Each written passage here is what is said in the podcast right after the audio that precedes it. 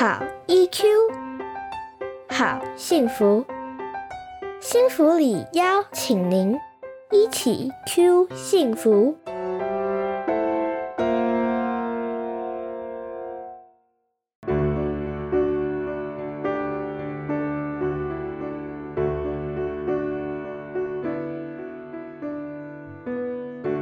Hello，大家好，欢迎收听心理师的聊天室，跟您聊聊心理事。我是临床心理师李小荣，听孩子说心情、讲心事，陪伴孩子一起解决问题，是我平常的主要工作，也是我的兴趣哦。我会在这边跟大家聊聊生活中可能遇到的状况，也会从心理学的角度跟您分享陪伴孩子、照顾自己的好方法。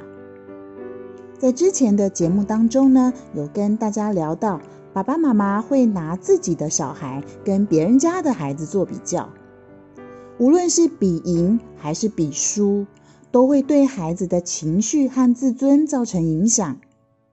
比输的孩子呢，大多数都会觉得难过啊、生气，越比呀越没有自信，压力真的很大。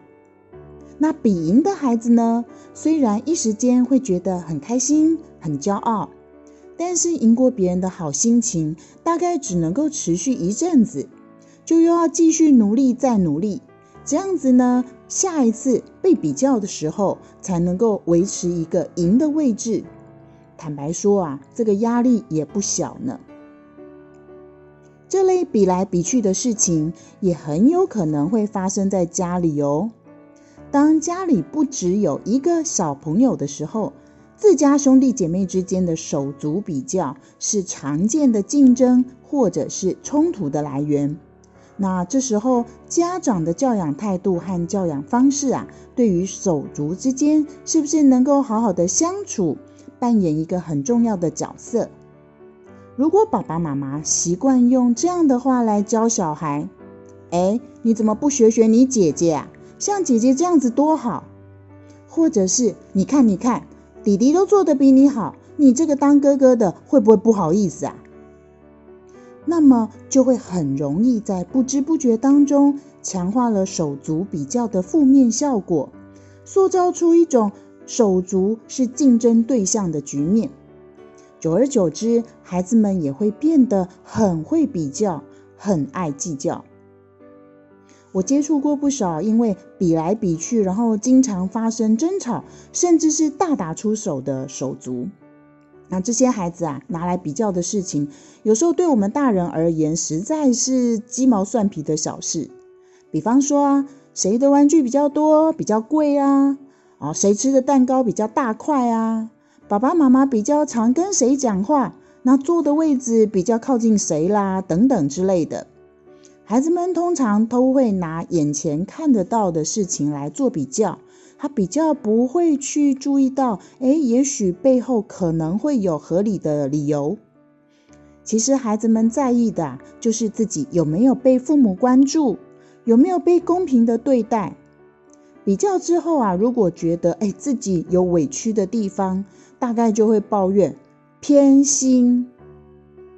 我也曾经听说过啊，有的家长因为家里面有两个小孩，那每次买东西哦，不管是呃日常用品啊，还是玩具啊、吃的啊、喝的，哎，爸爸妈妈都要买相同的两份带回家，省得一回到家里面，孩子会比来比去，然后徒生困扰。哎，大家可以一起来思考一下哦，呃，我们给孩子一模一样的对待，这样子做就叫做公平吗？那这样子做真的可以避免手足比较的负面效应吗？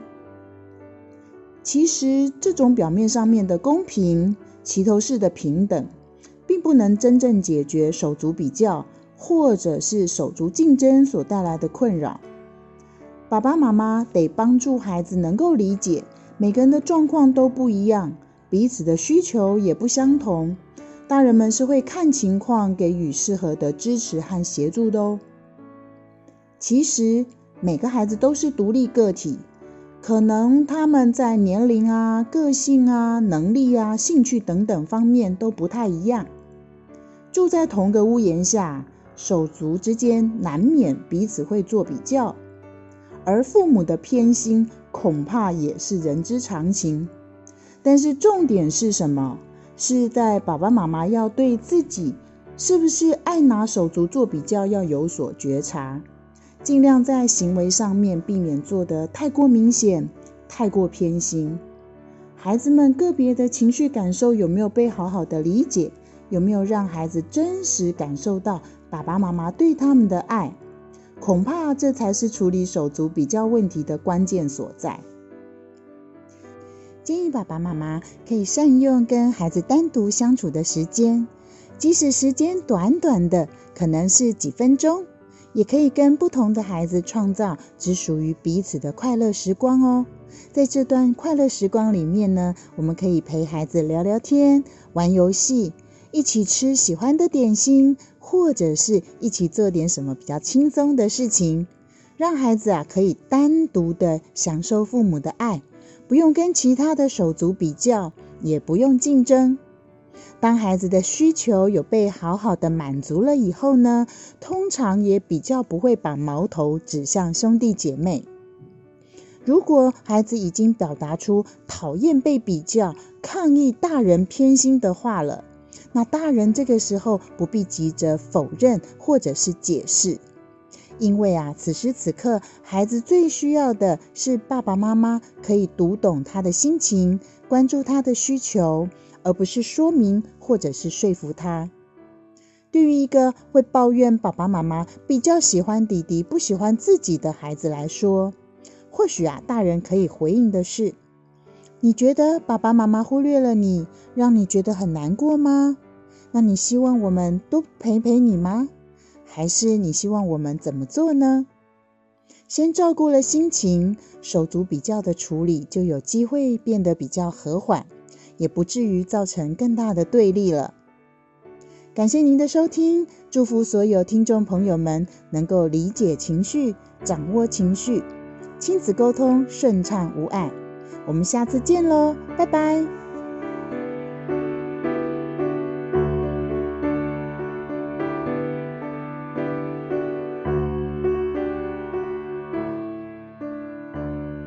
一起 Q 幸福，台湾幸福里情绪教育推广协会制作，财团法人故事文教基金会赞助播出，欢迎您持续收听。